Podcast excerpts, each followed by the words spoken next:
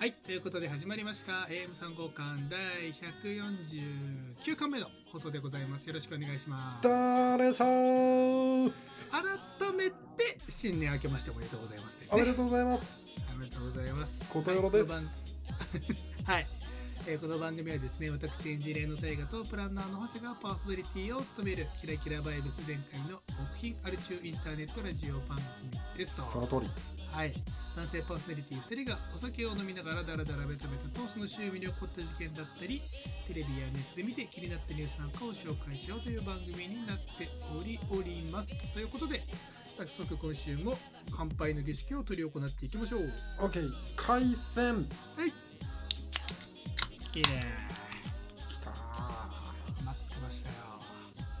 じゃあそれでは皆さん今週もお疲れ様でした。乾杯。乾杯。うん。お。ー。あーこれうまい。長谷川さんは今週何を飲んでおりますか？はい、えー今日は僕持ってきたのはオープンエアという醸造所が作っておりますアブダクションというね、ウエストコーストピルスナーになっております。カタカナが多いね。はい。初めて聞きました。アブダクションですよあのパッケージには UFO が書いてあって虫さんか何かを連れ去ろうとしているような えまさにアブダクションアブダクションですね。まさにアブダクションですね。はい えオープンエアブリューイング自体多分初登場ですよね。そうですね。さらっと言ったけど初登場。生産地は兵庫、神戸と書いておりますね。ほー。おしゃれな街でクラフトビール作るよね。一瞬オープンエアブリューイング国内か国外か分かんねえなと思ったけど。なるほど、国内。兵庫県なんだ。へえ。らしいですよ。でね、このビールのペアリングがご丁寧に書いてあるんだけれど、揚げ物との相性が抜群に良くて、特に鶏鶏の唐揚げを食べた後とかがいいよっていう風に書いてあるんだけどさ、はいはいは今日まさにうちで鶏を揚げたのよ。い なるほど。うん。唐揚げですか？唐揚げではなくてねあのあ。手羽元をさこうちょっとあの片栗粉をつけてさ揚げ焼きしてこう食べるみたいな。はいはいはい。はいはいはい。あれのねめちゃくちゃうまい方法をちょっと見つけたんで僕からに共有したいんだけどあのさケンタ料理おッキーってさはい。あの外のパリパリっとしたさ皮がうまいじゃない？あもうケンタッキーは皮食べたいからね基本的にもうはそうでしょ？うん、あれを家であの再現性高く作れる方法を今日お手軽に発見しましたよほうほうほう。その片栗粉をさまぶすじゃない。そこにホリンシンめちゃくちゃかける。であわ混ぜ合わせんの。ホリに我々の我々の公式3号館公式調味料だねホリにし、はい。万能調味料ホリンシンをはいはいはい。ぶっかけまして。はいはいはい。もうハーブと片栗粉が混じった状態のをこうさつけてあげてはあはあはあこれでもう一発よ。最高。それはうまいだろうな。めちゃくちゃうまいんでね。ぜひ試してほしい。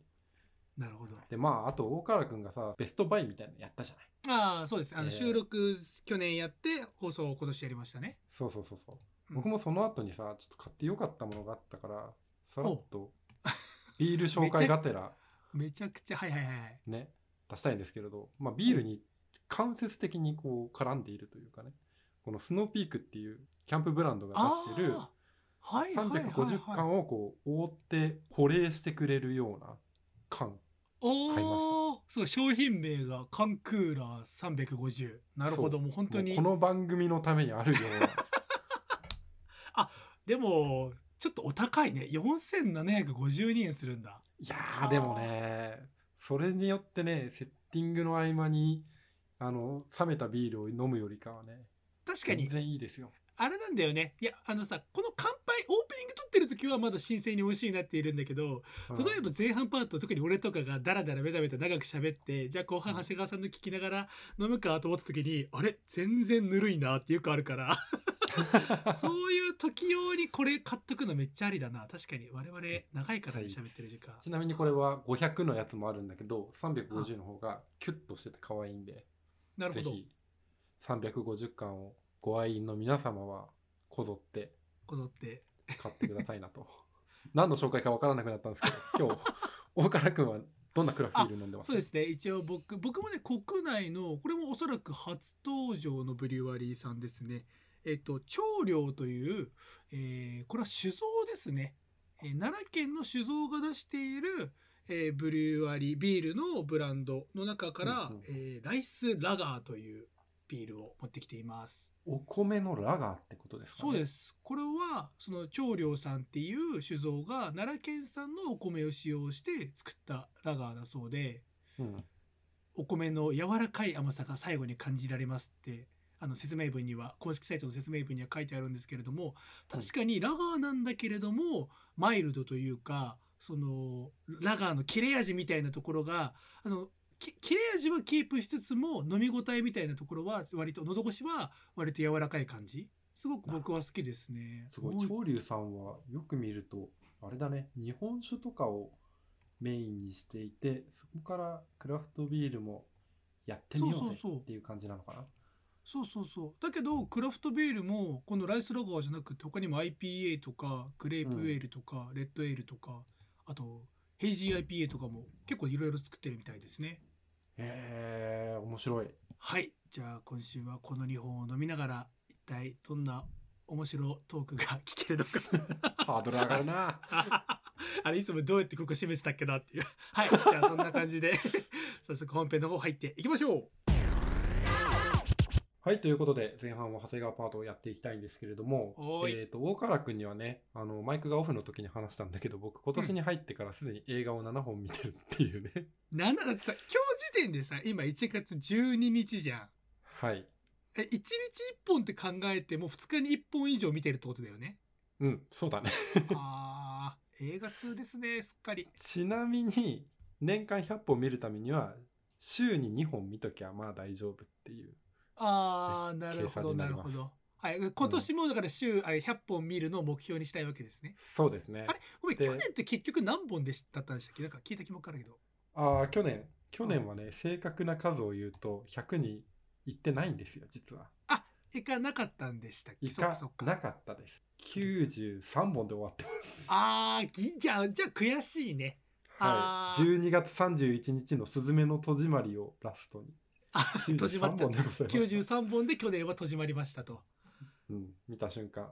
え閉じまっ今か年さ今年さ、1月2日にさ長谷川さん僕連れて RRR 見たじゃないですかはい。あれはその7本にはカウントされて？ないです。ない。なるほど。そりゃに2回目なんでさすがにねそれをカウンプラスそうすごいちゃんと真面目に。えすごいね。じゃあなおのこと7本ってやばいね。もうねゴールデングローブ賞を見てはあそういえばギレルモ・デルトロのピロッキオ見てなかったなとかさ。はいはいはい。そうそうあの年間ベストみたいなのを見てあこれも配信されてるじゃん見ちゃえみたいなことをうんちょこちょこやってると、もうすでに7本っていう状態なんですけれど、そんな映画小僧長谷川今日は映画を紹介しません、あえしないの？しないよ。その7本の中から至極の1本みたいなやつではないの？それはね、ために貯めてから出していこうかなとは思っているんですけれど、まあね、この自分の選択し得ない選択肢だったりだとか、あの普段選ばなそうなものっていうことをちゃんとあの履修していく、さらっていくっていうのも大事かなと思っておりまして、今日はね題して、今更読んでるのかよ、ジャンププラス。はいはいはいはい、はい。漫画のさすがに話ですね、さすがに僕は、あの、チェンソーマンとかさ、うんうん。怪獣8号とか、うん。推しの子とか、あの辺はまあ読みますよ、そりゃ。はいはいはいでも大河原君はちょいちょいさ、あの、ジャンププラスはそれじゃねえんだよっていう話をしてるじゃないですか。そうです僕はもうかれこれだからジャンププラスのアプリのリリース当初からそのうん毎日寝る前、あれはゼロ時更新なので毎日寝る前にジャンププラスを全部読んでから寝るっていうのをやってるんで、ジャンププラス歴は長いですよ。素晴らしい。うん僕はもう全然、あの、時折暇な時にまとめて漫画読みたいな、なんか面白いのないかなっていう時に、はいはい。あの2週間に一遍ぐらいジャンププラスを開くような人間なので、はいはいはい。全然こう漫画に対してこう比重をかけてないというか、うん。まあ、大河原君だったりちゃんめいさんがその分俺に教えてくれるから一旦漫画いいやって思ってる節がある。まあぶっちゃけちゃんめい先生がいるせいで俺もなんか信号そんなにはビンビンにさせる必要ないなみたいな、なんか漫画見たいなと思ったらちゃんめい先生のツイッター見てあなんか面白そう買おうってポチってるで最近。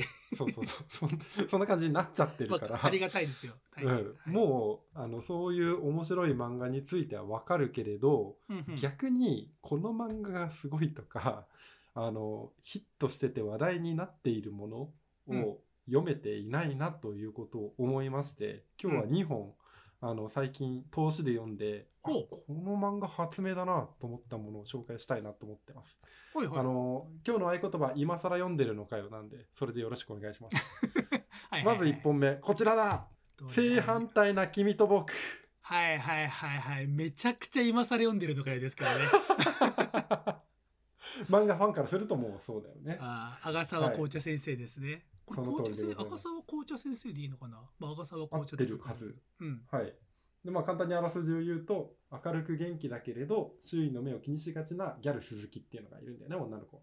はいでそうです無口で目立たないけれど自分の意見をはっきり言える谷君っていうメガネの男の子がいますと。うんでそんな正反対な2人が繰り広げる等身大ラブコメディみたいなことを言ってますと。うんはい。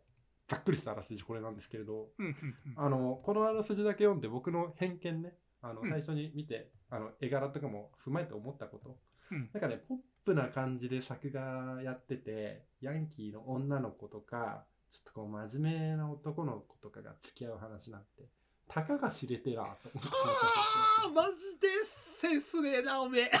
ってなるじゃないですか。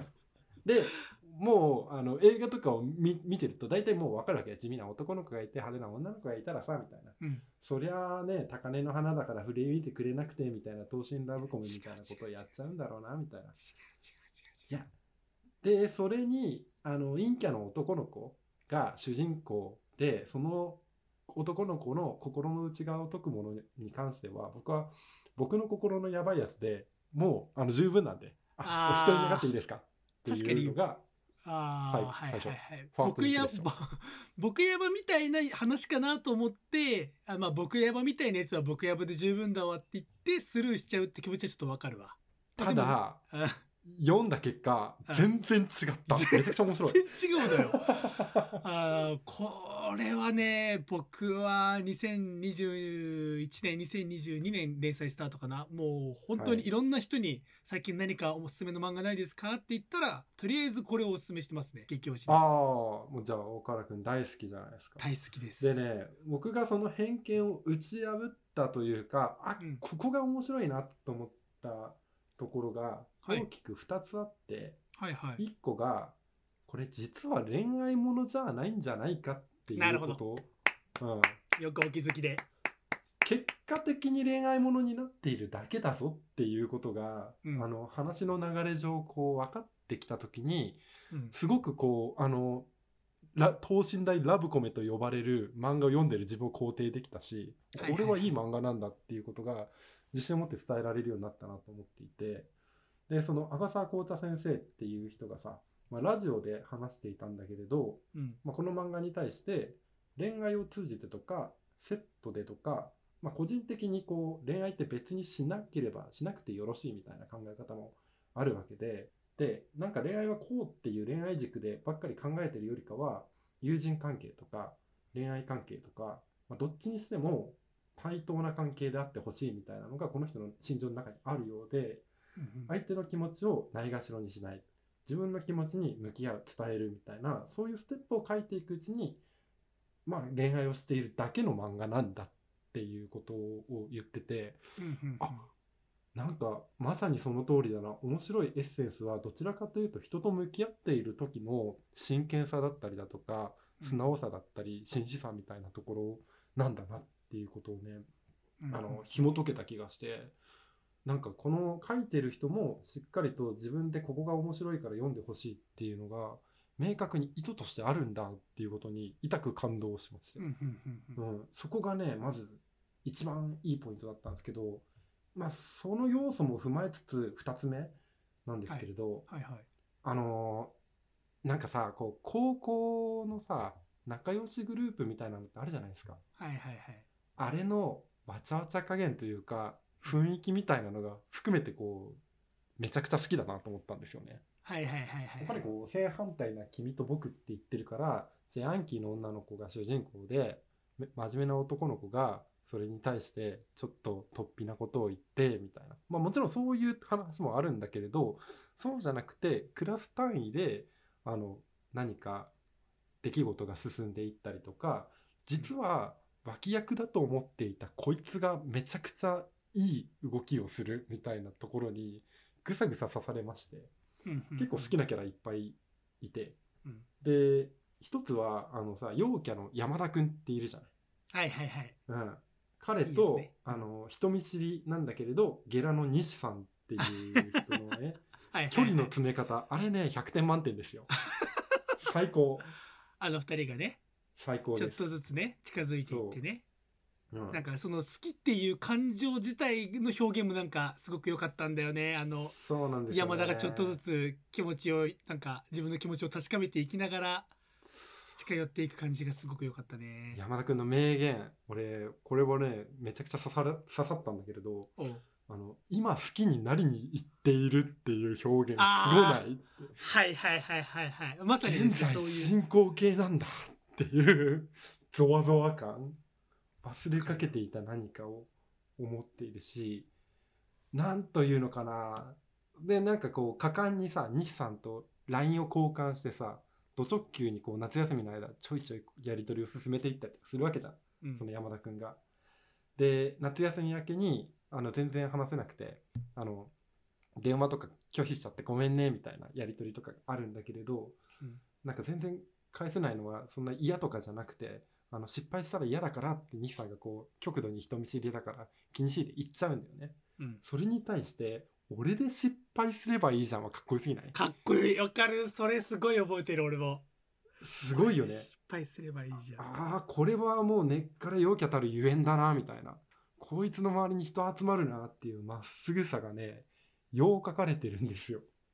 わかるわそうで一方で俺西さんも好きなんだけれど西さんもなんかそのやり取りをしていることにドキドキしていてこの気持ちは何だろうみたいなのをこう友達に聞くわけよね、うん。でなんか好きの因数分解がめちゃくちゃうまいのよこの人。のその人をその人とやり取りしてるからドキドキしてるのかっていうのかそれとも普段連絡をあまり取らないからこの状況自体にドキドキしてるのかわからないみたいなこと。でさそまさにそういう気持ちになったことがさ多かれ少なかれあるじゃないですか我々も。あるありますよ。チェリー指先で送る君へのメッセージの時代の人間に。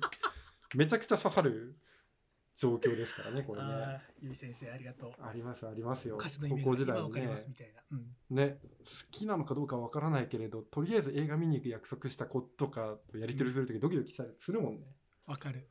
うん、わかるそういうのをね適切に捉えてるっていうのと。でなんかちゃんとその時にあやっぱりこれは好きなんだって思ったこともあるしあやっぱりこれはなんかこうやってこの子と連絡を取ることにテンション上がっていただけなんだって思ったことどっちもあるからなんか、うんうん。あちゃんとそれをまあアニメだけあえっと漫画だけれども言葉にして表現してくれていやすごいなこの人って思うよね。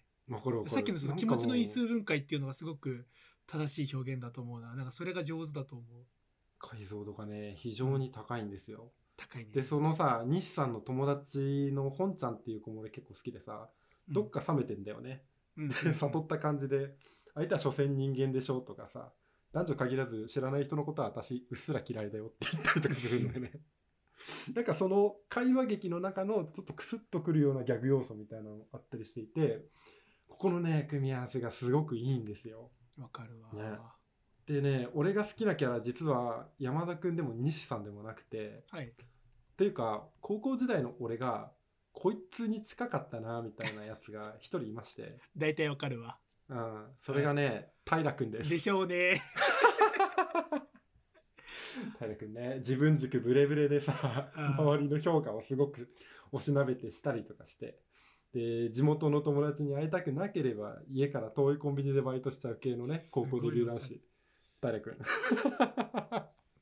やっぱ今のところ一番僕が好きな回はあのこの間、まあ先先月ぐらいの時にあったあのボーリング場行った帰りにあの東ちゃんの人生のことを聞いてつい平が口走っていろいろアドバイスしちゃって東はそれにあなんか私自分のこと大事にしきれてないかもと思って翌日学校でありがとうって言おうと思ったら平が「ごめん俺なんか昨日めっちゃキモかったよね」っていうところすげえわかるよと思わかるわかる。わかるいいこと言ったくせに俺やりすぎたなみたいな感じでそうそうそうそう。謝り言っちゃうっていうムーブね。あのベースがネガティブなんだよね。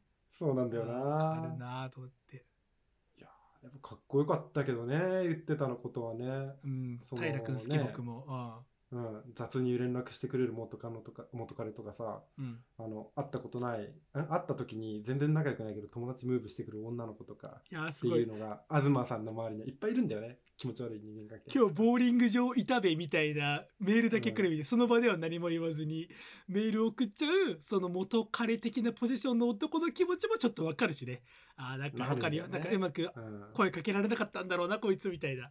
うん。照れちゃってみたいな。そうなんだよなでもねそんなやつはお前とはちゃんと向き合わないよと言うんだよね平君が。そう。なのよ。うん、人のことなめんなと。雑に扱われてんだからちゃんと怒った方がいいよ。お前だけがすり減っていくよ。って言うんだよ。かっこいいと思って。あの回あの回本当に好き。そう。俺もめちゃくちゃ好きで。っていうかなんだったらちょっと平君ってそれまで嫌なやつだったんだよね。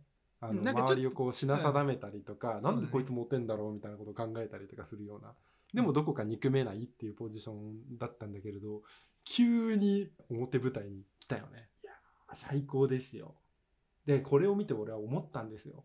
正反対な君と僕っていうのはあの鈴木さんと西君の話だけじゃなくてどこにでもその正反対っていうのってクラスの中に散りばまっていて主役はこいつらだけじゃないんだ。だから面白いんだっていうことに気づいちゃったんですよね。それが脇役じゃないんだよねそみんなねうなんかこう最近のエンターテインメントのトレンドというか兆候としてもあるのかもしれないねそういうのって。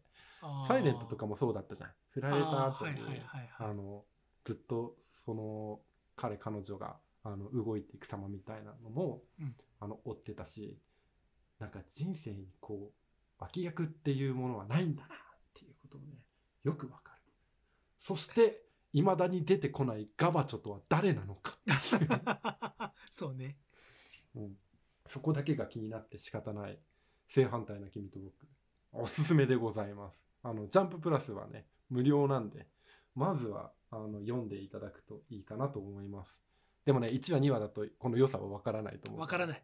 あとねうん。やっぱこの漫画をねやっぱやっぱ色の使い方なんですよね。うまいそう。うん。わかるわかるわかる。カラーを持ってくる瞬間が本当に素晴らしいんだよね。いいよね。さっき言ったボーリングの回とかだったらあのボーリングのさあのシューズってあるじゃない？あの、うん。謎のあのボーリング場ポンプフューリーみたいなさ謎の色をたくさん配置してる。あそこのところだけピンポイントで色を刺してくれるのとかが超うまいよねそうそうそうそう。夏祭りの回であのかき氷がこういろんな色になっているところとか。そうそうだからアイテムがねこのピンポイントにね。そう。このアイテムを見た時にフラッシュバックする何かが常にあるっていうのはすごいことだよね、いやめちゃくちゃ面白いです、うん、続いて2本目。これはねはい。俺うまく説明できる自信がないな、というか大原君は読んでいるだろうか。ほう。どれですか？2本目いきますうん。あーっと読んでたら今更かよでお願いします。はい。ドン。放課後秘密クラブ。今更かよ。あ今更かよだけど でも放課後秘密クラブはまだ始まったばっかですからリスナーの方はい。に向けに言っておくと、まだ8話とかですよね確か。その通りでございます、はい。放課後秘密クラブ読み始めました。これもね楽しい漫画ですね大原さん。この人はね福島哲平さん俺この人の作品って他にあんのかな？なんかなんだっけ？さ侍うさぎああるんだ。みたいな。あはいはいはい。のジャンプで昔連載をしていた記憶はあるんだけど、あの申し訳ないけれど僕はねその作品を読んでなかったしあそうあまりこう印象が強かったわけではない。はいはいはい、うん。放課後秘密クラブはそう、ん。これも結構絵が独特なんだよね。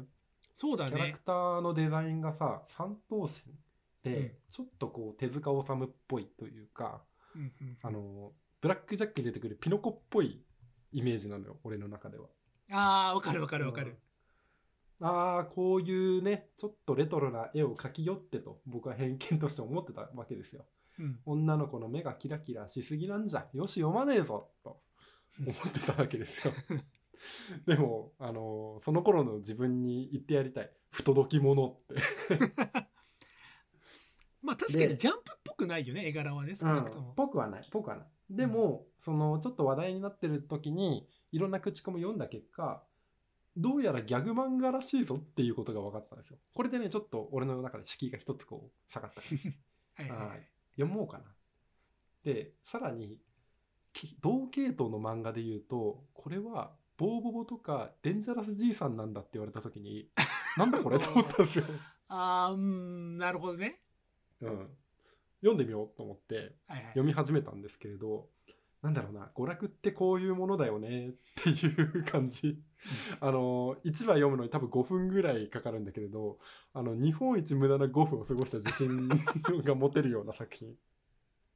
でもねめちゃくちゃ楽しいんですよこの漫画ね、まあ、簡単にあらすじを言いますと、えー私立ユーカリの葉学園に入学した新1年生の猫田雄一くんと。うんで部活を何にしようか迷っていた時に、まあ不可解なクイズと不思議な美少女に出くわすで彼女の名前が有ヶ崎千歳さん。で放課後秘密クラブの部長と名乗っていると。で学園に隠された謎を解き明かすのが使命なんだけれど、まあ、なんだか放っておけない気持ちになった猫田くんが入部して真実を求めてクラブ活動をしていくみたいなね、うん。このあらすじを言ってもさ何が伝わってるのか全然わかんないと思うんだよ。あらすじじゃ何もこのお話の面白さは伝わらない面ですよ、ね、白さが全く分かんない。そう。もうでも刺さったポイントとしても読んでても何もためにならないっていうのが一番大きいんだよね俺の中では。だってさ最新回読みました？あのあれでしょ？アンドロイドじゃなくてなんだっけ？そうそうそうクローンが出てくる。あそうそうそうそうそう。ひどくない？だってあれ俺さ今日話せるかなと思っていろいろこう要約していった結果うん。マジで意味のわからないものが出来上がって、うん。まあ、ネタバレだけど言いますね。うん。まず有ヶ崎さんっていう美少女のクローンが現れるんですよ。主人公の女の子ね。でそのクローンは生物部員が機械で作ってましたと。うん。だけどそのクローンは部員が電池を入れ間違えていたので失敗作でちょっとネガティブな女の子になってると。でそのクローンの話を聞くと私はわざと失敗作として作られたのって言われて、まあ、なんでなんだろうっていうのが生物部の人たちが冷凍食品が好きで失敗作は廃棄してレーザービームで冷凍食品に変えられるからわざと失敗してるんだっていう話。わけわかんないねで2人ともレーザーの餌食になって冷凍食品になるんだけれど本物の方の有ヶ崎さんはカニクリームコロッケになりたかったのにミックスベジタブルになっちゃうと。でダメ元で猫田くんが回答したら復活しておしまいみたいな、うん何の漫画っていう状態なんだよね。あの猫田が出てきてどうすんのかなと思ったら「レンチンして」っつって。あ冷凍食品なんてレンチンする以外になりやることないでしょって言って解決するところとかおおみたいな。すごいスピード感でやられちゃいますよねあの作品すは。ごいよね。なんかギャグ漫画ってこういうものだったなって今更ながらこうさ 確かにギャグ漫画だね。思い出される。ああ言われうんてみれば。そう。でもなんかねこう絵柄のせいなのかほんわかして感じるのがすごく良くてうん。あの読みやすいですすごく。でやっぱりさこうストーリーってさ何か課題があってそれを解決して、まあ、努力友情勝利みたいなことになったりしがちじゃない？それこそね年始に見た RRR とかまさにそれの、まあ、代名詞みたいな感じじゃない？うん、でも、うん、不正を暴く正義の味方が放課後秘密クラブななのかと思ったらそうじゃなくて謎を解き明かして真実に触れること自体が目的であってでその真実に触れるっていうことははなぜいいかっていうと誰も知らないことを私だけが知っているっていうやつかに浸れるからっていうさ 身も蓋もない理身も由なんだよね。蓋もないね。うん、そこがまたねなんかこう無駄な時間なんか極上の無駄時間を過ごせているなっていう感覚になれるのがすごく良くてだからね放課後秘密クラブこそだから僕が読んでるようにあの、うん夜寝る前電気も消してあもう寝るかって言った直前スマホ開いて読むのが最高なんだよねすごく悪い夢が見れます、何だったんだって思いながら寝れます。そうね。でもね、これがギリギリストーリー足り得てるのは俺、猫田くんの働きだと思っていて、うん、あの、俺がこの漫画で一番好きなのは、猫田くんのツッコミです。ああ、あの、すごく冷静にね。そう。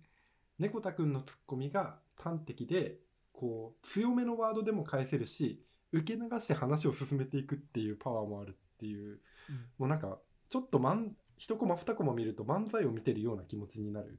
そこがすごくいいなと思うわけですよ。なので、今日岡原さんにはこんなものを用意しました。猫田くんツッコミクイズ え、あのさ、ポッドキャストっていう媒体を把握している？そうですよね。あの、絵柄が全く見えないですけれども、あでも、逆手を取ると、これは著作権の侵害には当たってないってことですよね。あー今画像が送られてきましたけどこれはだから放課後秘密クラブの第何話だっけかな。もう俺も読んでる最新話でしか最新話で1回でしか読んでないからどんな回だったか、あれか第よく2話から引用してます。あ第2話ですか。まあ、4個もあるんですけれど、はい。お好きなものを選んで、ブランクになっているところに回答をしてくださいな。俺が、有ヶ崎さんをやるから、大原くん、猫田くんになって突っ込んでください。むずむずない？むずない？えー、えー、4番かな4番いきます。おおー。じゃあ、これはね、あの、どんなシーンかっていうと、なんか秘密の書みたいなのを見つけて、それがすごいうまい字で書かれているから、読めないよっていうくだりですね。うわーさすがにこれは読めないな猫田くんなのに？僕は歩く電子辞書じゃないよ違うな 違うななんだっけかなあー、猫田くんじゃないですね。ノット猫田くんです、これは。悔しいちょっと急すぎて面白い回答が出てこないななんだっけ4番普通に正回答知解はりたいなこちら。うわー、さすがにこれは読めないな。猫田くんなのに、嬉しいけどごめんね。です。かわいいこんな面白いツッコミないでしょう。受け流してるんですよ、ちゃんと。あ確かに猫田くんそういう感じだよね、うん、で、何事もなかったかのように次のコマ行くんだよね。猫田になりきれてないな俺ちょっとね猫体力もうちょっと猫田くんに寄り添って放課後秘密クラブを読んでほしいですね。まあもちろん有ヶ崎さんが可愛いとかね、ツッコミが大味、意味わかんない設定みたいなのはあるんですけれど、それ以上に僕は猫田くんの小技を評価しているので、この漫画大好きです。っていうね、ミニコーナーを挟みつつ、まあ、今日の総括なんですけれども、まあ、やっぱりなんかこう、僕の中で、あの気持ちのいいこう論理破綻みたいなのが漫画ってこう余白があるからこそ起きてるかなと思っていてさ。うんうん。例えば最初に話したえっ、と正反対正の君と僕。反対な君と僕の方でボーリングに行くまでの下りって覚えてる？あの集合時間に来ないみたいなとことかでしょ？あ違う違う違う違う。その前。ボーリングに行こう行こうって決める瞬間学校の中で。あなんだっけ？なんか物を投げたいわみたいなこと言うんだよね。そうそうそうそうそう。で学校生活は恋愛だけじゃないよと。で、はい。ボーリングしようみたいみんなで行こうってなるんだけれど、まあ、なんでってなるけれど、まあ、ボーリングしたい主に私がっていうコマがあって、うん。あそれをそうかみたいなで何かしら重いものを投げ飛ばしたいっていう意味わかんないセリフが入ってきたりするの。そうだよ理由としてね。こういうのってさ小説でも映画でもないなっていう時にハあーわかる。ッとしたりするわけよ。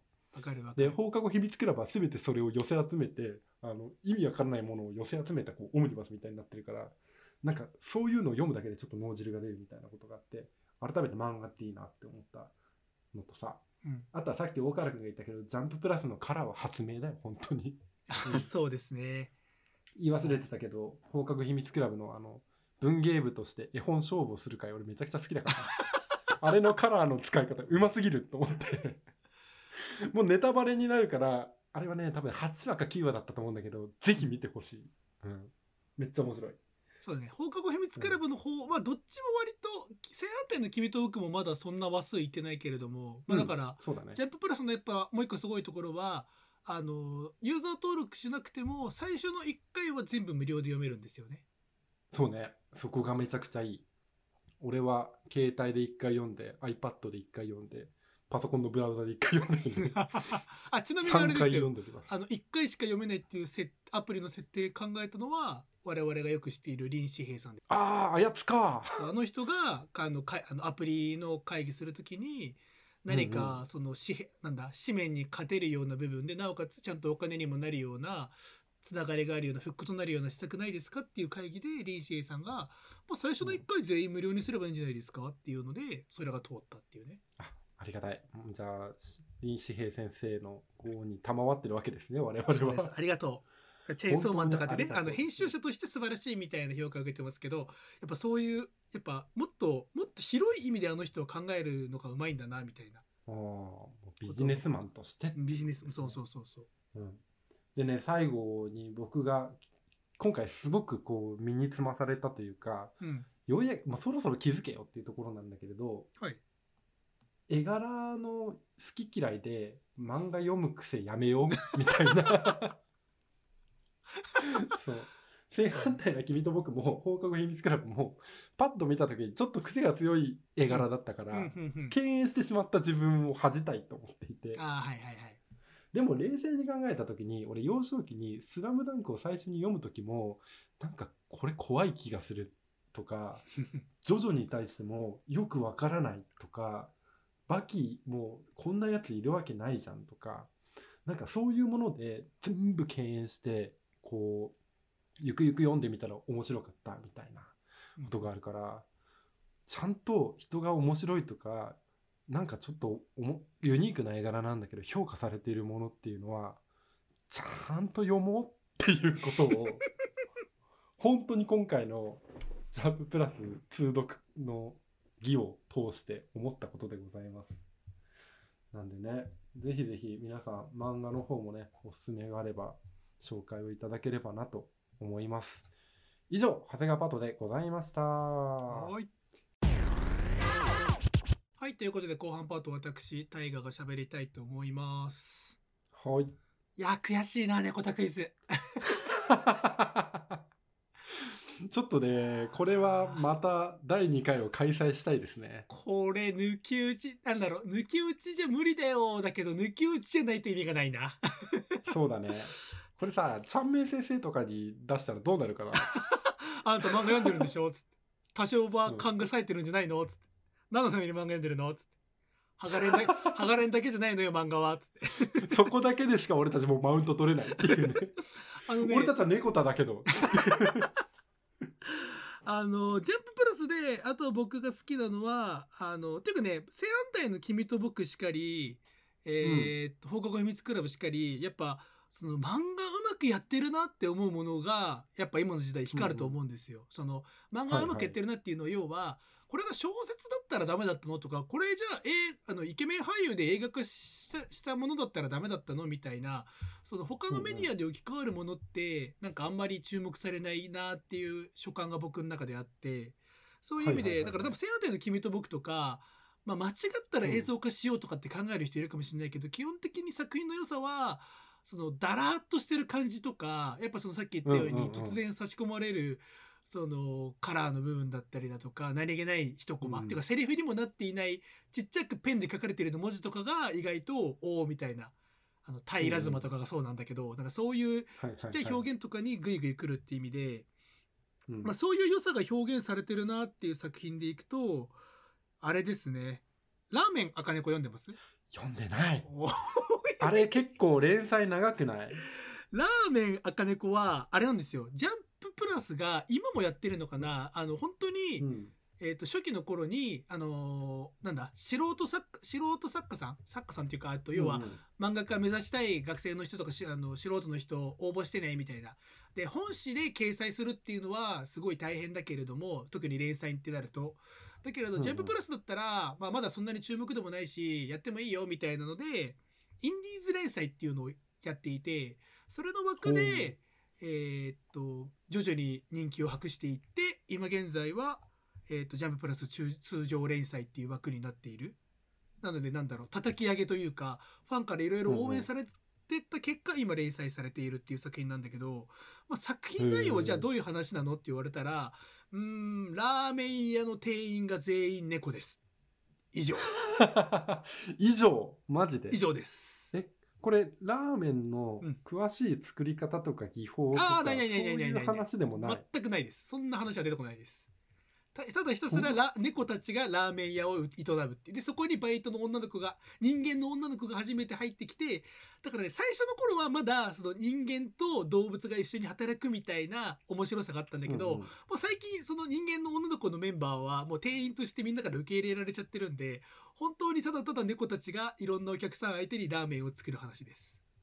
へえいいね。めちゃくちゃいいです読みたい。でもこれは絶対にドラマ化、まあ、もちろんだけどドラマ化とかできないしじゃあ何ディズニーとかが頑張ってフル CG で映画化したら受けるのって言われたら全くそういうイメージもつかないので本当に漫画として上手だなっていう作品ですね。へえ、感動するとかはないんだけれどもでもそのキャラクターの言動とかにハッとさせられるみたいなことはちょいちょいあったりするんで僕は非常におすすめですね、読むわ、うん。これはあともう一個ね。ジャンププラスじゃないんだけれども、あのー東京秘密クラブを僕が最初読んだ時にすごく思い出した作品があって、はいはいはい。これ昔長谷川さんにおすすめしたかもしれないんですけど、うん。えーっと「トーチ」っていうウェブ媒体ウェブ漫画媒体で連載されていた「児玉マリア文学修正」っていうああ俺あれ読んだよ。あ、うなんかさ、児玉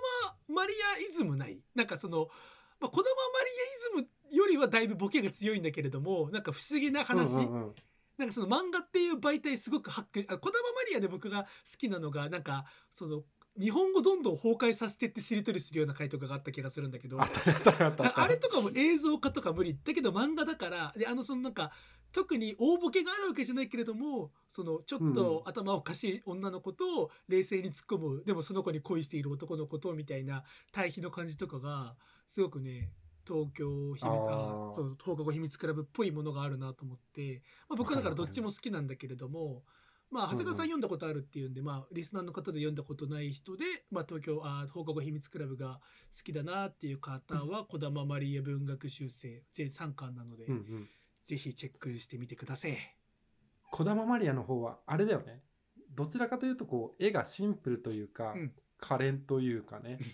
でなんかこう真面目な顔しておかしなこと言ってるのが面白いみたいな瞬間が結構あって。そうそうそうそう。なかなかあれもね好きな部類ですのでそうそうね。おすすめでございます。なんかすげええ大ボケかましてきたなと思ったらあでもなんかそれえちょっと深いのか？ん？深くないのか？作者はどこまで考えてこういうことを考え物語にしてるんだろうみたいな。そういう不思議さがあっていいですよね。最高。はい。ということでごめんなさい、えー私の本編というかあ本編というか私のトークパートなんですけれども、うんうん。えー今週はポケモンの話をします。あのね前やっ回のたベストバイの回でねあの僕が去年2022年買ってよかったものっていうのをダラダラ喋る回があったんですけれどもそれの一番最後に、はい。えーっと任天堂スイッチを奥さんにタンプレで買ってもらってさらにポケモンも買ってもらってそれが楽しいっていう話をしようと思って、まあ、でもさすがにそれまでが長すぎたんで、来週喋りますって言ってたと思うんですけれども、まあ、まえさに。ちょっと待って大川家ってスイッチ2つあんの？あそうです。今2やば。台あります。奥さんはだから初初期の有機 EL じゃないやつやっててで、うんうん。これはタンプレに有機 EL いいやつを買ってもらっちゃって。で、はいはいはい、はい、向こうは、えっとポケモンの、えーなんだっけスカーレットじゃないバイオレットか。向こうがバイオレットで僕がスカーレットをやって、でまあうんうんうん。ゆくゆくはお互いねそのどっちかにしか出ないポケモンとか交換させたいねみたいな仲睦まじい感じではいはいはいはい。やっておりますと。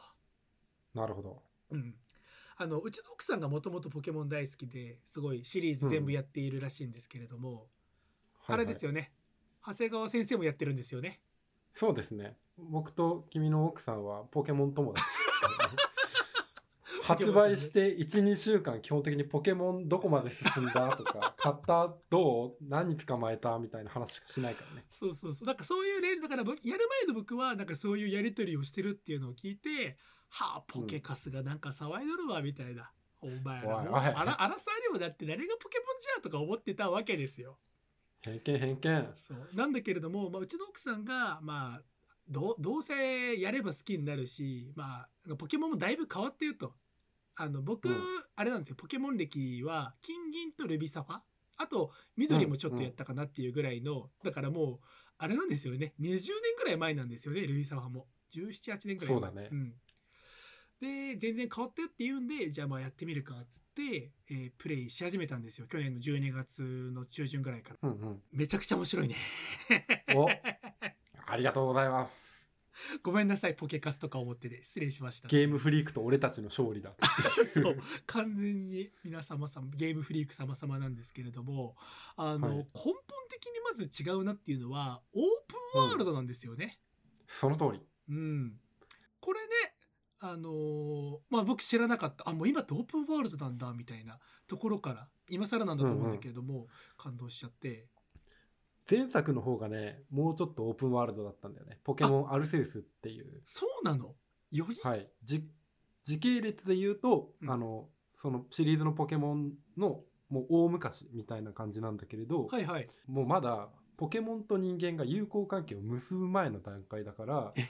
自分の身を身を挺して攻撃避けたりとかえ？自分でボール投げたりとかもう全部そういうところまで踏まえ含めアクションだったのよ。ああそれ面白そうですね。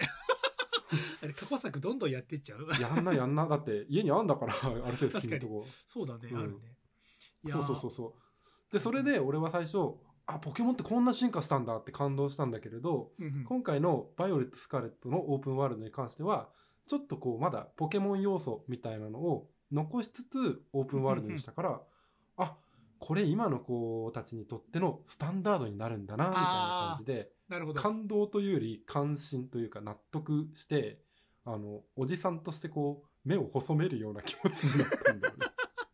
なるほどねそのアルセウスにはアルセウスの良さがあるけれども、スカーレット、うんこっちの方今の新しいやつに関してもそうそうそう。その子供たちにとっては良い意味でこれがスタンダードになっていくと。うん、いや多分ねねアルセウスが難しすぎたんだと思うんだよね。あだからそのアクション要素とかを多少減らしてみんなにこう、はいはいオープンワールド初めてでも楽しいよって思ってもらえるような設計になってるなっていうのがすごく良かった。なるほどね。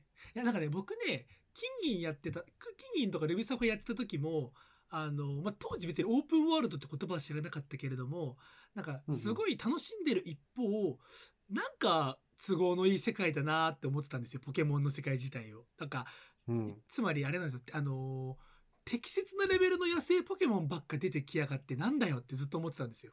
ちょっとずつ野生のポケモンがレベルが上がっていく感じがなんか、うん、やらされてるなみたいな気持ちがちょっとあったんですけれども、あのうんオープンワールドだとちゃんとボコられるね。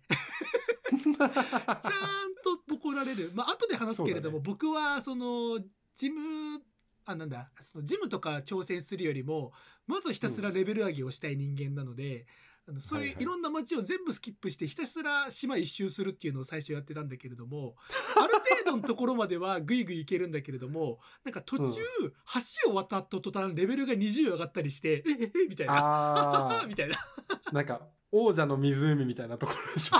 そう。ひあよくわかる。左上の湖のあたり行った途端急に野生のポケモンレベル50とかになりやがって。え待って待って待ってみたいな。あれでめちゃめちゃビビるっていうね。そう。でもなんかそうあのボコられたんだけれどもでもやっぱそうだよねみたいな。そのポケモンもごちゃ混ぜでなきゃダメだよねみたいなところ。レベル感とか、うんうんうん。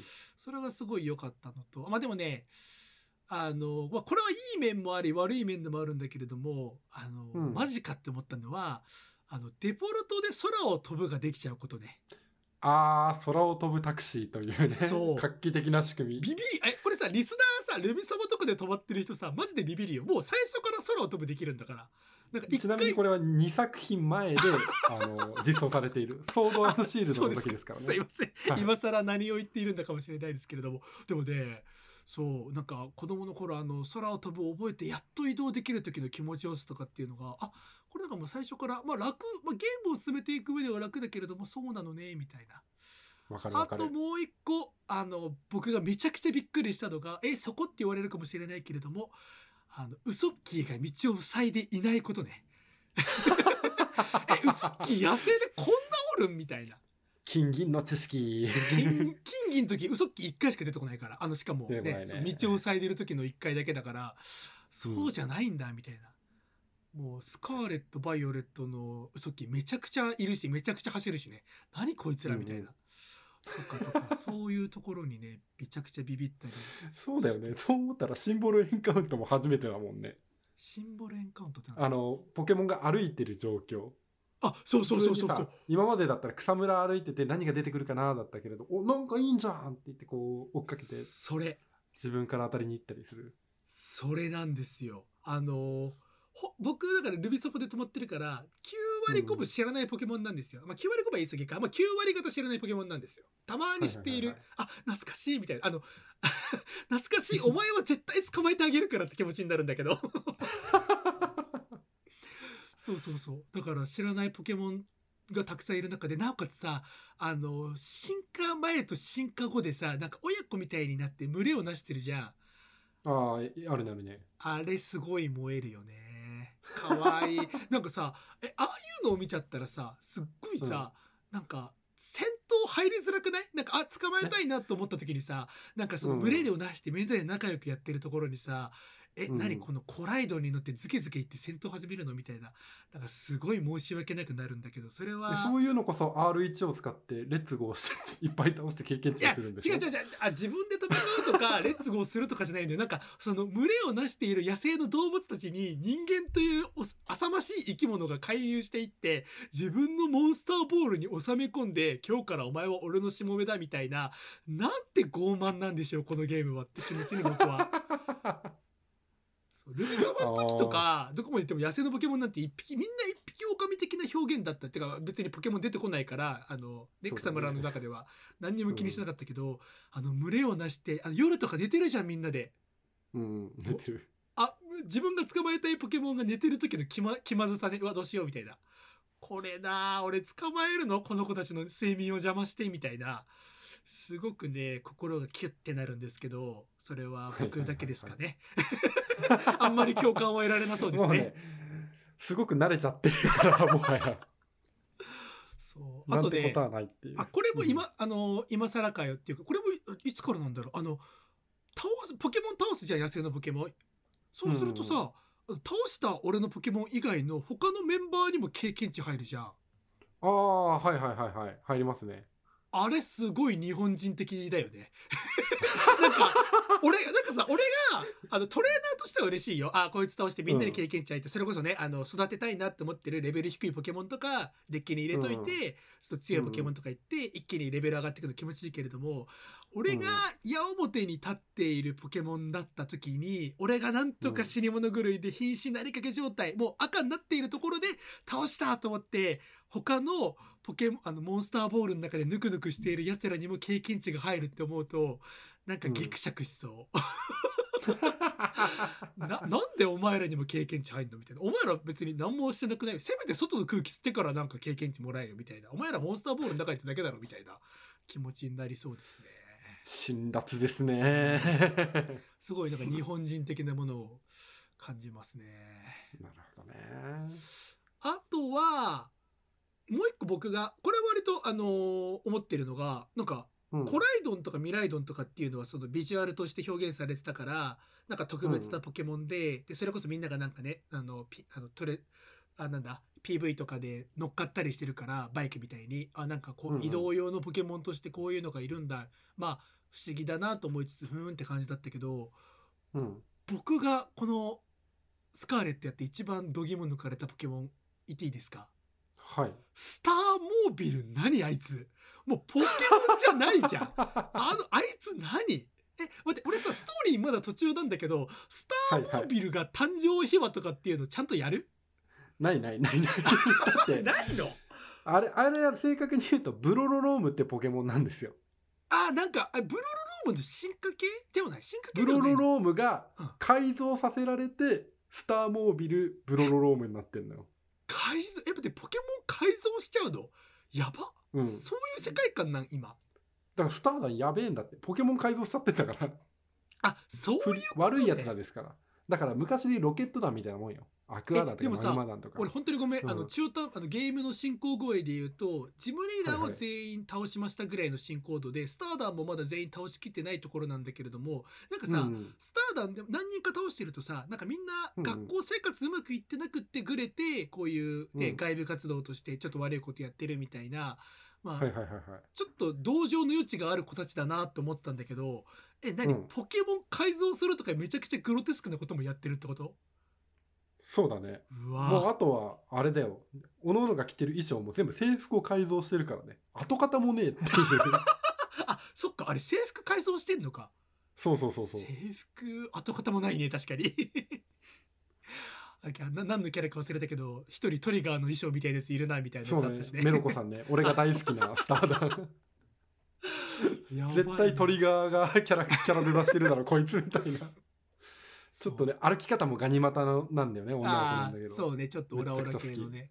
うん。俺あの子が好きだよ。あの島の一番奥にいるそのアイドルみたいな衣装を着てじいさんがいるんだけれどもめちゃめちゃえあのエゴイストというかサディストの男の子オルディガくんね。はいはいはい、はい、そうそうそうそう。あの子がすごく好きだったな。いやーそうそうスターダーめちゃめちゃ魅力的なその、まあ、学生だけど敵キャラみたいなやつがいたりして、うんうんうん。そうか。でもスターモービルはマジで革命的というかというかだからもうなんか今までその自然的なものだったりその動物だったり草木だったりっていうのを、まあ、オマージュしてポケモンっていうのはそのね、デザイナーさんが考えてるんだろうなって感じだったけどこのスターモービルみたいに車だエンジンだ、まあ、コライドミライドにしっかりそのバイクだみたいなその、うん。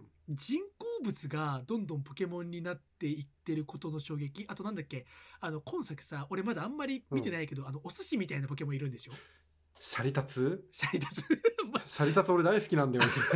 シャリタツもさなんかシャリタツみたいな生き物実際にいるんだよみたいなツイッターのツイート見たりしたからまあなんかその自然界にも、まあ、人間の食い物みたいなやついるのかっていうので納得しつつ、まあでもなんかちょっとその人工物めいたものがポケモンに今後ねモチーフとしてなっていくのかなって考えた時なんかいっぱいイメージがついちゃって。絶対さ絶対俺次回作さあのうん掃除ロボットのルンバッパとか出てくると思うんだよね。ルンバッパ絶対出るでしょ。りそうだな。道をきれいにするやつまあ絶対いるでしょ。うでとはあの、うん。飛行飛行ポケモンあのーサーキュレーターンとかいるでしょ。あードロロローンとか出てきそうだよな。そうそうそう。あそうそうドロドロね あのさ飛行タイプなんだけど土も持っているみたいなね。うんうんせ地面タイうんプロトムってポケモンは知ってる？ロトム。ロトムってなんだっけ？ロトム割と対戦環境とかでいっぱい出てくる電気系のポケモンなんですけど。はあどうロトムはフォームチェンジするんだよね。ほうほうほうほうほう。テレビっぽくなったりとか電子レンジっぽくなったり。あこれか。あ掃除機っぽくなったり芝刈りっぽくなったりするの。何これ？6パターンもあるの？あ電子レンジとかあるんだ。あだからね俺ね絶対これメーカーの許可取らなきゃだけどヘルシオンとか出てこねえかなって思ったんだけど。霧ヶ峰とかね。君ねヘルシオンあとダイソーンね。この辺り絶対出てくるだろう。あとアイリスオーヤマンとか出てこねえかなみたいな。もうエルジーンとかね。LG いいね。LG 俺ちょっと信頼のブランドだからすごい育てたいね一生懸命。いやーその辺の妄想し始めたらあーなんかさ昔さポケモンであったかわかんない、ドラクエで確かあったけどあの雑誌でその読者応募でキャラクター作るみたいな。あーあったねそういうの。あ今の時代ポケモンがあるかわかんないけどポケモンもしあったら俺この辺でネタ考えて絶対応募してたなみたいな。こととか考えて、いやちょっとね、あれ俺の記憶が正しければさ、うん。ヤドキングって公募じゃなかったっけ？え？ヤドキング？ああんな正統派っぽいのに？あれ？違ったっけ？あそうか。な。定かじゃないなちょっと。えでもポケモンにももしかしたらいたかもしれない？マジ？うんあるかもしんないよきっと。いやーちょっとなんとかルンバッパ作ってほしいな。いいポケモンだね。絶対いいよ。ドロドローンも欲しい。確かに。ドロドローンとルンバッパなんとか。いやーかん何そういうことを考えるとね楽しうんうんみですよ、うん。俺今回のポケモンが一番こうオープンワールドとして成功したなと思ったことがさ、ほうほう。あのこれまでの過去作だとさ、うん。一本の話にしなきゃいけないからバッジを取ってる間にロケット弾が邪魔して出てきてアジトを崩壊させてとか、そういうなんか合間合間にさサブストーリーじゃないけれどちょいちょいこう横やりが入ってきて、うん。バッジ8個集めてリーグで戦ってもう大勝利みたいな感じだったじゃん。うんうんうん。それがさちゃんともうポストロケット弾でスター弾のストーリーがあってあのジム制覇するための話があって、まあ、あとはあれだよね。巨大なポケモン倒すための話。そうね主ね。スパイスをこう取るために主を倒しましょうみたいな。3つの話がこう並行して展開をしてどこからでも選べるしなんかこう好きなことをこう徹底してできるっていうのが良かったなと思ってて。わかるわ。で最終的にその3つのストーリーが1個になるのよ。マジ？まだそこまで行ってないでしょ。まだ行ってない。もう超楽しみだわ、めちゃくちゃ好き。俺はね不意に泣かせてくる男ペッパーくんが大好きですよ。今作のヒロインですからねペッパ今作のヒロインちょっとおちょっーあれ？まだやってない？マフペッパーくん。あペッパーくんあ主あいつか。はいはいはいあいつはもうヒロインンですからね。あヒロインなの？あいつ。なんかペッパーと老犬の話あで妙にこう胸にくるものがあるわけよ。胸にくるね。最初ねな、うん。何のためにこいつやってるんだろうからのあなるほど。お前はそのいたのねポケモンがねみたいな。うん。直してあげた絶対最初こいつよからぬことにスパイス使うだろうとか俺のこと利用してくるだろうと思ってた自分がこうさ恥恥ずかしくなるぐらいまっすぐだったの。はあみたいな。マフティフかーみたいなそういうね。ローケンマフティフです。もうあれは良かったね、よかったですよ。いやーあのね改めてねポケモンっていうゲームはねあの人間性鏡だなって思うんですよ、鏡、はいはい。自分の性格を俺ってこういう人間だったなっていうのを実感するというか、うんあのっていうのも基本的に僕はプレイするあの奥さんに買ってもらったんですけれども、まあ、条件、まあ条件ってことじゃないけどまあ一個緩い条件があってあの、買ってあげたんだから私の前でプレイしてみたいな。ずっとあの僕がプレイする時は隣に奥さんがいるんです。なんだその公開プレイ。あまあなんかそうちょっと恥ずかしいんだけれども、まあ、あの奥さんは別に、あのラブラブとかどうこうではなくって人のポケモン実況を見るのがとにかく好きで、あの人は自分でもやるけれどももすっごい量のポケモン実況を見ていてだから、うん。その一つの実況者として私が雇われている感じなんですけれども。エンターテイナーエンターテイーナーとして。そうそうそうそうただあの僕のゲームの進め方あのポケモン一番どの瞬間がテンション上がるかってまあみんなそれこそね楽しみ方いろいろあるからいろんな答えがあると思うんだけれども、まあ僕は今作で言えばジムリーダーとか主みたいなポケモン、あれをワンパンで倒す時が最高に気持ちいいんですよ。絶対ワンパンで倒したい。だからもうとにかくあのあのレベル上げをまず最初に徹底的にするのよ。はいはいはいはい。あの奥さんからするとえもうそのレベルでそのポケモンとかいたら全然余裕だよ。あの今通り過ぎた街のジムトレーナーあジムリーダーとかって言われても、いやいやいやいやいや。あのあなたが言う余裕っていうのは相手の攻撃を1回でも食らっちゃう可能性がある余裕でしょ？みたいな。違うから。俺は一撃も食らわずに自分のポケモンにノーダメージでなんか偉そうにしているジムリーダー全員をボコしたいっていう。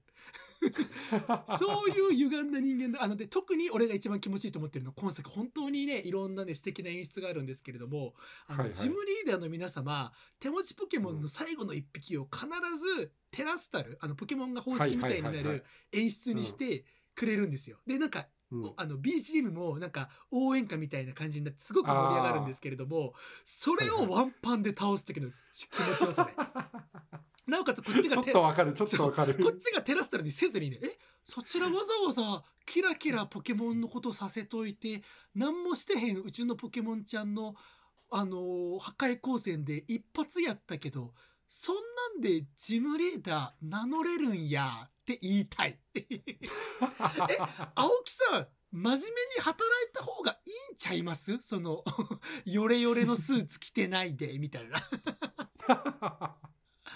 もうそういうね人間性なんだけれどもまあ奥さんから不かあの不評というかもう,、もう行けもう主行けっから行けみたいな。あ今言ったでしょ？主見えたでしょ？みたいな。いやいやいやいやいやみたいな。見えたかもしれないけどもあれ今行くべきではないみたいなはいはいはいはい。あのだから僕はあの割と今作不評らしいけれども「あのレッツゴー」を使っってあのポケモンたちを野に放って戦闘入らず経験値もらうやつ。あれもひたすらしますからあれをひたすらやってちまちまちまちま経験値を稼いでもうとにかく手持ちのポケモンレベル80にしてから四天王行こうかなって思ってます絶対にワンパンで倒すぞ絶対に気概を持って。もう絶対ワンパンにしてからあのちゃんとねあのー答えも選んでね、あのー性格とかもちゃんと選んだ上で技とかも調整した上で、絶対に。あでただもう一個逆に僕が絶対にしないのはあのーうん。奥さんと逆で他の実況は絶対に見ない。ああそうだね。俺もクリアするまでは見ないことにしてたよ。そう。あの俺からするとしたら奥さんのそうやっていっぱい実況を見てからゲームする感覚はわからないしあともう一個うん。これはどうだろう長谷川さんはちゃんとやってるかな。あの学校に俺まだ一度も行ったことないのよ。あ俺も言ってないや。あのさ俺学校に一度も行ってなくってでもそれでもしばらくやれてたんだけどただうん。あのいやうまくボゲームってできてるなって思ったのがあの、うんうん。テテラスタ野生のさあのなんだテラスタルのポケモンと戦うじゃん。ああ俺ね。はいはい。であれってあの倒した後必ず捕まえますかって出るじゃん。出るねうん、であの必ずその倒しちゃった後も捕まえるか捕まえないか選べるんだけれども捕まえたいなと思って捕まえるを選ぶとモンスターボールを選ぶっていうシーンがあるんだけれども、はいはいはいこれ相手レベル相当高かったからハイパーボール使うかとかと思って最初ハイパーボール使ってたんだけどテラスタルのポケモン絶対にモンスターボールで捕まえられるんだね。そうだねうん、それは学校に行かな行ってなかったから俺ずっと知らなかった。あーやっぱ学校って行くべきなんだなってすげえ思った。行かなくても捕まることくらい試せよ いやもう全然全然発想になかったこれね相当強いテラスタルだったからハイパーボールでいかなきゃダメだとかって言ったら奥さんが「え何やってんの?」みたいな「テラスタル倒したやつ全部モンスターボールでいけるよ」みたいな「えー!」みたいな「いや学校行けば結構割と最初の方で教わるから」みたいな「えー!」みたいな学校行かんやろ。まあそう。やっぱ義務教育は受けとくべきだなみたいな。長谷川さんも言ってないんだ。あー不行ってな良だねい行ってない。あ ースターだんあお前は、うん。お前はスターだじゃあ俺ね現場で学んでいるから。現場で学ぶって言い方いいな。うん。いやーまあそんな感じでそのなんか人間性が出るっていう意味でねポケモン今20年ぶりぐらいにやってますけれどもめちゃめちゃ楽しんでますと。うんいいですよねまあ絶対買ってもらう時は飽きちゃうよと。飽きたら逆に申し訳ないな奥さんにぐらいの気持ちでいたんだけれども、うん。今現在に関しては早く収録を終わらせてポケモンやりたいですね。いやーっていうぐらいハマってるっていうね久々にゲーム楽しんでるんで、いいね。うん、ゲーム最高。ゲーム最高。またねあのわざわざスイッチ買ってもらったんで、ポケモンだけだともったいないんで他のゲームも何かやりたいな、長谷川さんはね今割とあソニーあれ貸してあげるよ。何？持ってる？カービ持ってない。ィあマジで？今度うち来た時貸してあげるよ。あ。俺一旦うち全部クリアしてるから二ありがとう。人でできるし楽しいです。あそう2人でできるんだ。あやるやる。そうそうそうそうそう。あ面白いりがたいですね。ちょっと久々にゲームやって今ハマってるんでいろいろ今年は長谷川さんに追いつけ追い越せじゃないけどゲームいろいろやれたらなというふうに思っております。ということで以上今週の大河パートでした。はいエンディングパートです。おーいやー今週もたっぷりおしゃべりしましたけれども。そうですね。今週なんか逆だったよね話してることが。俺割とゲームのこと去年話しがちだったけれど。お確かに。漫画で。うん。岡田君は漫画のことよく話してたけどゲーム。ゲーム。お確かにね。そう言われてみればそうかもまあまあ今年はまたいろんな方向に裾野を広げてトークできればなと思ってるんですけれどもうん。あのー一個謝罪というか謝罪？前言撤回というか訂正させていただきたいことがあるんですけれどもあの先週の放送まあ、はい。いろいろね長々と僕ベストバイ今年のベストバイはこれだみたいなトークで、ね、今日宮入さん2回連続登場とかやりましたけれどもはいはい。1個群を抜いて去年買ったものですごく効果てきめんなものがありました、正確には去年の年末に買ってえっと、うん。だから前回148巻を取った後に実感してるしたものなんですけれどもうんうん。ズバリねあの w i f i ルーターを買い替えたんですよ。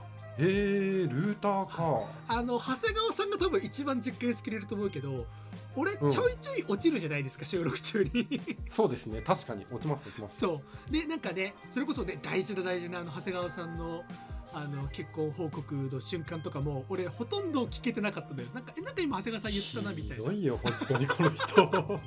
あれなんか今長谷川さんあれ？あの彼女のこと妻って呼んだ呼んでない？どっちだ？みたいな状況で。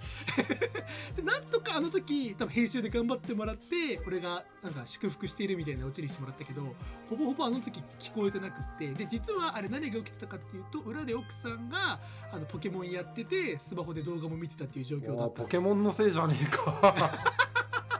でも逆に言うと奥さんがスマホをいじりながらポケモンやったぐらいで、うん。もうネット環境ガタガタになっちゃうような状況、うんうんうんまあ、リアルにあの30メガ BPS ぐらいダウンロードで、うん、そう。でずっと収録してたんですけれども。よく撮れてたなそれ。そう。あのまあメーカー名出しちゃう、まあ、出してもいいか。あのバッファローのあのアマゾンおすすめの一番安いやつ3000円ぐらいのやつだったのを、うんちょっといいやつに買い替えようと思って、うん。あのエイスースが出しているはいはい。1万5000円ぐらいのルーターに買い替えたんです。よ結構いいやつ。結構いいやつ。でなんかね割と ASUS いろんなルーターのラインナップがある中で、うん。主にあのゲーマー向けうんうん。e スポーツとかそういう人がオンラインゲームとかにたくさんやりたい人向けだよってやつだったんで、うん。まあオンラインゲームやるような人向けのものだったらラジオ撮るぐらい余裕だろうと思って買ってみたらですね、うん。さっき30メガ BPS とか言ってましたけれども収録現在今奥さん裏でゲームやりながらスマホいじってますけど、うん。300メガ BPS 出てます。10倍です。すごっ。強すぎる。やばない。無線でこんなこの家出たんだっていう。状況にいます。はこれは圧倒的ベストバイですね、あ圧倒的っすね。うん大更新ベストバイ。皆さんももしもネット環境でお困りの方とかいらっしゃればまあねそのモデムの買い替えとか、まあ、それこそ企業あの業者変えるとかっていうのも考えられるけれども、まあ、まず手っ取り早くルーター古いの使ってたら新しいのに変えるだけでも全然世界変わるぜっていう ことをお勧めしたいですね。そんなルーターってめちゃくちゃバカにしてたけどそんな違うんだ。あれなんて w i f i 届かねえ家がやるもんだろうくらいだったのよそうだほんで本当は有線でやるのが一番早いんだけれども、うん。まあ奥さんの部屋にその LAN, け LAN の端子があって僕の部屋にないんで、うんうん。無線でやらざるを得なくて。なるほど。いやでも考え方を変えてみたら大河原くんちはルーターがないといけないほどバカでかいところな可能性もまだあるな。いやいやいやいやそんなことないそんなことない。全然全然。そんなでかくはないんだけれどもまあでもね 300Mbps 出てますから、うん。これからは。だからもう正直言うと収録しながら Chrome の使わなくなったタブとか、うん。ちまちま消さないとやばいなぐらいだったんですよ。はいはい、はい、ツイあのツイートデックとか開いてるとマジでやばかったんだけれども終わるだろうね。もう今はツイートデックも開きながら収録できます。まああんまり見ないけど別にツイッター収録中に。でもそれぐらい潤沢なネットワーク資源のもと今収録ができているので、 ASUS様々って感じです。なるほど。ちょっとじゃあ僕もベストバイじゃないけれど最近もらってあこれ超いいなと思ったものを一個紹介したくてこれですね。スノーピークのあれ以外にスノーピーク以外に。もうさベタだよね今日の回。ジャンププラスの話してスノーピークの話して今度紹介するのイソップですわ えおしゃおしゃれおしゃれ。いやこれさなんかこうパッと見た時にあすごいおしゃれだなと思うじゃない？でもこれ何のために使うか知ってるお母さ？ん商品名がイソップのポストプードロップス。そうポストプ何これドロップスというおしゃれ名前がついてるんですけれど何何？あのうちでちょっと使用している様子を今写真でも送りますね。こんな感じです。はあ、あトイレのそうもっと言うとトイレの上に置いているんですけれどれははいはいはい。これがねすごく良くてあの今日みやりさんとかをさこう飲むとさちゃんとこうお通じが良くなるわけじゃないですか。はいはいはい。ただその後に使った人に匂いが残ったらこりゃいかんと。そんな時にこれを23滴垂らすとあら不思議トイレがめちゃくちゃいい匂いっていう トイレで使うやつなんだ。そう。なるほどね。用を足した後に23滴こうポスポスと落としてあげてそのままにしておくっていうね。これさ俺イソップとかも初めてもらったのよ正直。はいはいはい。どうせさおしゃれなちょっとこうさ文化系のやつとかあの なんかあの自分でガジェット系の YouTube とかやってるやつがさあの手洗い場に置いておくあれじゃんっていううんなんだこれはとイメージあるよ思ったんだけれどなんかもっとそれよりも実用的だったからあのイソップ入門としてすごく良かったし使った時の気持ちよさが全然違うのでマジでおすすめですこれ。これプレゼントに送った人センスかっこいいね。センス20丸ですね。僕の20一番最初の会社の大先輩なイソップなかなか行く機会ないけどちょっと見つけたら、ね見かけたらこれはね倍した方が良いやつですよ。倍した方がいいと思います。なるほど。という感じですかね。まあまだまだちょっとね紹介したいものはちょいちょいあるんだけれど。はいはい。うん。いいですか？あやります？いいよいいよ全然。喋れますけど。喋れちゃう。喋れちゃうんだ。あでもまあもう7分か。じゃあそれはまたまあまあまあまあちょっとと小出しにしていこう。あのこれ買ってよかったとかこれがうまいとか無限に出てきちゃうんでだってもう今日お互い30分以上喋ってるし長えわ。いやー。今気づいた。やばいやばい。頑張ろう編集っていう。はいじゃあ締めていきます。この番組ではメールを募集しています。公式サイトじゃなかったアンカーから、えーメールで、えー投稿できますしそれがめんどくさいよという方はツイッターで「ハッシュタグ35か 350CAN」をつけてつぶやいていただければ番組パーソナリティ2人必ずチェックしておりますのでぜひぜひごつぶやきご投稿よろしくお願いいたしますと。はい。ハッシュルンバッパゲットだぜでつぶやいてください。絶対今任天堂今のうちだよ任天堂俺に声かけるわ。今だったら全然俺転職できるからお。任天堂で。京都引っ越すのもやぶさかではないから天才大河原がゲームクリエイターになる日が来るかもしゲーれない。ムクリガチゲームクリエイターになるよ。ルンバッパドロドロあの連絡待ってます。メールアドレスあツイッターの DM も開放してくんで任天堂さんよろしくお願いします。はい。絶対に来ないです嘘です。ごめんなさい。許してください。はいということで、えー以上 AM3 号館第149巻の放送でございました。ご視聴いただきありがとうございました。さようなら。また来週。